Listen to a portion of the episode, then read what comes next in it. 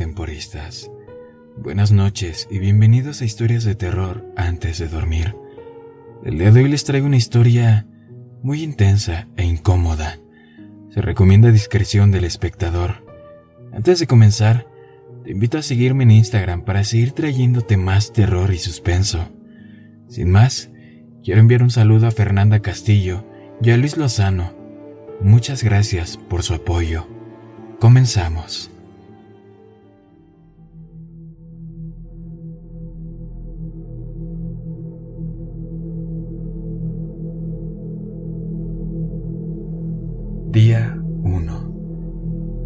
De abrir nuestros libros de texto en el capítulo 8, cuando las alarmas sonaron en lo alto.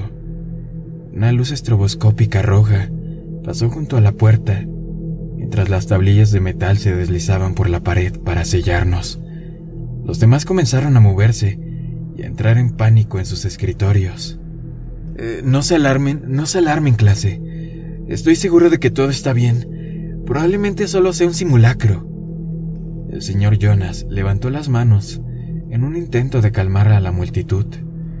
Justo cuando estaba a punto de abrir la boca, una voz habló al intercomunicador. Contagio de nivel 3 ubicado en el cuadrante sur del campus. El protocolo de confinamiento ya está en vigor. Repito, el protocolo de aislamiento ya está en vigor. Oh no. El maestro de repente se puso pálido y entró un poco en pánico. Día 3. Deslicé mi torre por el tablero de ajedrez para alcanzar el alfil de Patricia. Sacó la lengua en desafío cuando la quité del tablero. Sonreí y luego metí otra galleta salada en mi boca. El señor Jonas dijo que no deberíamos estar aquí por mucho más tiempo. Probablemente solo le tomó un momento a los de control de cuarentena poner a todos a salvo y erradicar el contagio. Dijo que debe de ser un virus bastante desagradable si nos mantienen encerrados en nuestras aulas. Tenemos suficientes bocadillos para otro día más o menos. Ha sido difícil racionar adecuadamente cuando todo lo que tiene son galletas saladas, dulces y queso en aerosol enlatado. En general, sin embargo, mantuvimos nuestras esperanzas que era todo lo que realmente podíamos hacer. Mantenerse positivo, por ahora. Día 5. La habitación empezaba a oler mal. Habíamos designado algunos cubos en la esquina como los baños, y estaban medio llenos y más que putrefactos. Nos quedamos sin comida anoche. Mi estómago rugió de hambre, pero hice lo mejor que pude para ignorarlo.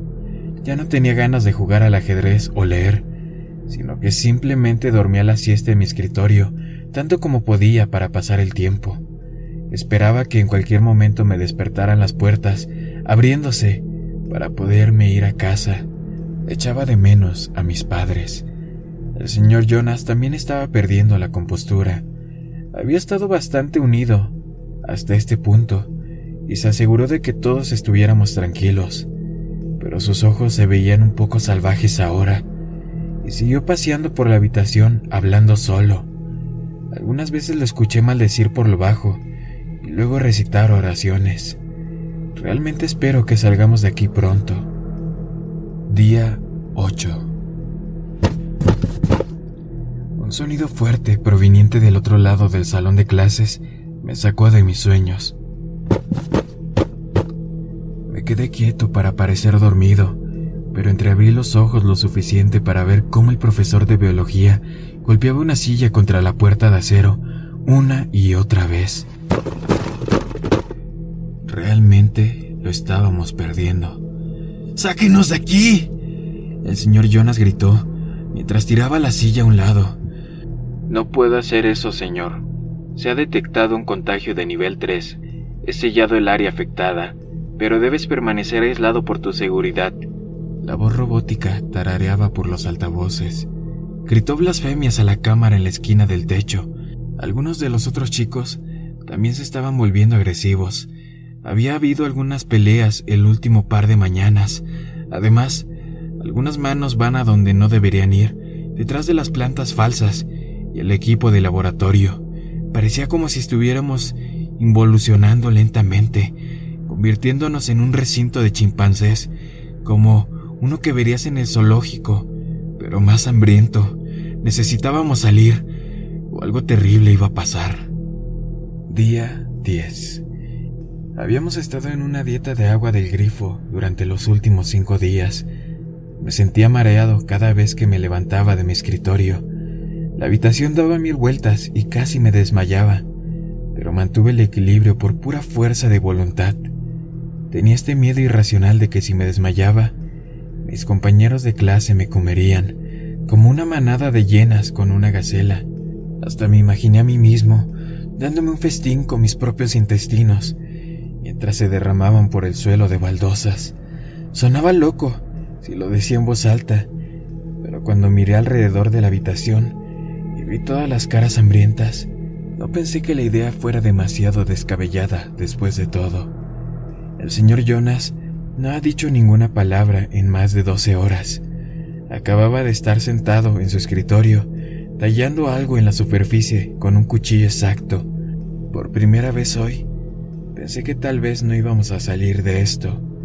Tal vez todos íbamos a morir en este salón de clases.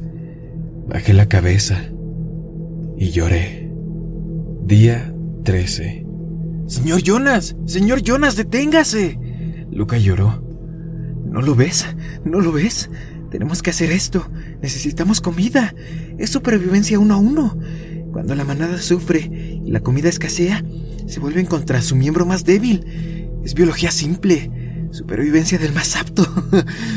El señor Jonas tenía sus manos alrededor del cuello de Trevor apretando tan fuerte que los ojos del niño estaban a punto de salirse de su cráneo. Trevor luchaba debajo de él, pero era frágil y terriblemente pequeño para su edad. Luca agarró un vaso grande de la mesa y lo levantó por encima de su cabeza. Señor Jonas, deténgase ahora. No me haga hacer esto. Pero el maestro se había ido hacía mucho tiempo. Sus ojos brillaban con deleite, mientras la baba goteaba por su barbilla al salivar, al pensar en una comida. Me puse de pie inmediatamente cuando vi cómo Lucas golpeaba el vaso contra la cabeza del señor Jonas. Se hizo añicos con el impacto, dejando inconsciente al maestro. Ayudé a Luca a apartarlo de Trevor. El pobre niño jadeaba y jadeaba mientras las lágrimas corrían por su rostro. Estás bien, amigo, estás bien, amigo. Todo va a estar bien. Luca palmeó al niño en la espalda, tratando de calmarlo mientras el pobre lloraba. De repente, hubo un grito, como un grito de guerra. El señor Jonas nació del aire, saltó sobre un escritorio y se estrelló contra Luca. Ambos se desplomaron sobre las baldosas. Luca se resistió, pero el señor Jonas terminó encima y comenzó a golpear con los codos brutalmente sobre la cara de Luca, lo que provocó que la sangre brotara de su nariz y boca. La estática llenó mi mente. No pensé, solo reaccioné. Me agaché y recogí un trozo de vidrio del vaso roto. Agarré el cabello desgreñado del señor Jonas y lo tiré hacia atrás para extender su cuello. Clavé el vaso a través de la carne de su garganta tan fuerte como pude. Nunca había visto tanta sangre antes. Se derramó en una cascada sobre el pecho de Luca. El señor Jonas cayó a un lado una vez más. Esta vez para no volver a levantarse. Miré mis manos empapadas de sangre. No sentí nada, sin remordimientos, sin miedo, solo estático. De repente, las tablillas de metal se retrajeron hacia el techo y la puerta se abrió. Se ha liberado el protocolo de bloqueo. Por favor, continúe con sus horarios regulares. Se ha liberado el protocolo de bloqueo. La alegre voz robótica Parecía tan distante y fuera de lugar ahora. Los otros estudiantes se reunieron a mi alrededor, solo mirando el charco de sangre. Creo que era el hambre que estaba hablando, pero una parte de mí quería saber a qué sabía. Creo que los demás también lo hicieron. Afortunadamente, antes de que eso pudiera suceder, un hombre con traje entró al salón de clases. Hola clase. Sus dientes perfectos brillaron bajo los LED. Antes de que pudiéramos decir algo, un equipo de adultos en overoles entró en la habitación. Algunos comenzaron a tomar fotografías de todo, otros comenzaron a limpiar al señor Jonas.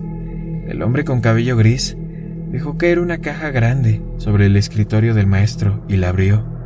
Luego comenzó a tirar frutas frescas y barras de granola a cada uno de los estudiantes. Devoramos absolutamente todo lo que nos dio. Empecé a sentirme yo mismo, después de dos plátanos y cuatro barras de granola. Sabían como el cielo, una dulce salvación. El primer hombre con los dientes bonitos en el traje caro esperó hasta que todos hubiéramos terminado antes de dirigirse de nuevo a nosotros. Sé que han sido trece días largos, muchachos. Les agradezco que hayan aguantado. He alertado a cada uno de sus padres de que están autorizados de ir a casa. El salón de clases estalló en aplausos, mientras todos nos abrazábamos, incluso Luca, cubierto de sangre, bailaba con entusiasmo. Todos podrán irse a casa pronto, pero primero solo necesito hacer un pequeño informe con cada uno de ustedes antes de que se vayan, muchachos. Me voy a instalar en la oficina del consejero y el señor Moisés aquí los va a ir bajando uno por uno para que den cuenta de lo que pasó aquí durante el aislamiento, ¿de acuerdo? Todos asentimos con la cabeza en acuerdo, cualquier cosa para salir de aquí. El señor Moisés, el hombre de pelo gris y los bocadillos, nos bajó uno por uno y derramamos nuestras entrañas ante el hombre de los dientes bonitos. Cuando conté mi historia sobre cómo pasó, todavía me sentía insensible, incluso cuando describía cómo había matado al señor Jonas. Simplemente no sentía nada. No fue hasta que llegué a casa esa noche que me derrumbé y lloré. Una vez que estuve en los brazos de mi madre lloré y lloré hasta que no pude más. Entonces comí más comida que nunca. Me metí la pasta en la garganta hasta que pensé que me iba a estallar el estómago. Era un buen sentimiento, estar lleno, volver a ser humano. En fin, años más tarde, mientras estaba en la universidad, un denunciante había filtrado que lo que habíamos soportado en la escuela era un encubrimiento del gobierno para un experimento de alto secreto. No había ningún virus, no había contagio. Comenzó como un experimento para probar el sistema de inteligencia artificial que tenían en la escuela, pero luego se transformó en un experimento social para ver cuánto duraríamos antes de que alguien fuera asesinado o gravemente herido, para poner a prueba los límites de la civilidad y el carácter de la moral bajo una inmensa presión. Buscaban algún problema con el código de la inteligencia artificial y este escenario se hizo realidad en otros lugares. Cuando maté al señor Jonas, había terminado el experimento. La noticia me había hecho mal del estómago. Estuve enojado y asqueado durante semanas. Sin embargo, ahora estaba bien con eso. Verás, Trevor puede haber sido pequeño, quizá el miembro más débil de la manada, pero también era un genio. Con su experiencia en piratería, pudimos localizar al señor Dientes Bonitos y al señor Moisés. Han pasado seis días hasta ahora. Cada vez que gritan y golpean la puerta con una silla, no puedo evitar sonreír. Es un pequeño experimento que algunos de nosotros estamos realizando. Terminará cuando alguien sea asesinado o gravemente herido. Lo que ocurra primero Buenas noches, amigos.